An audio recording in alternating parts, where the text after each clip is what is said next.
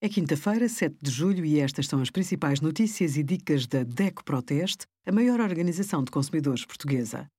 Hoje, em DECO.proteste.pt, sugerimos como poupar no custo da botija de gás, plásticos de uso único têm os dias contados e os resultados dos nossos testes a 21 monitores. Antes da pandemia, mais de metade da população portuguesa a partir dos 18 anos tinha excesso de peso ou obesidade. E os hábitos pioraram. Está a pensar contactar uma clínica ou uma farmácia para perda de peso? Comece por perguntar se é uma consulta de nutrição ou um plano de emagrecimento. Confirme se terá de comprar suplementos ou se é uma intervenção à sua medida. O nutricionista vai querer saber o seu historial clínico-nutricional, assim como os hábitos alimentares e a relação peso-altura. Uma consulta custa em média 50 euros, mas o preço mais frequente é de 30 euros.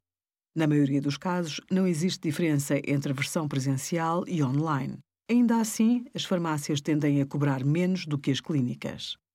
Obrigada por acompanhar a DECO Proteste a contribuir para consumidores mais informados, participativos e exigentes. Visite o nosso site em deco.proteste.pt.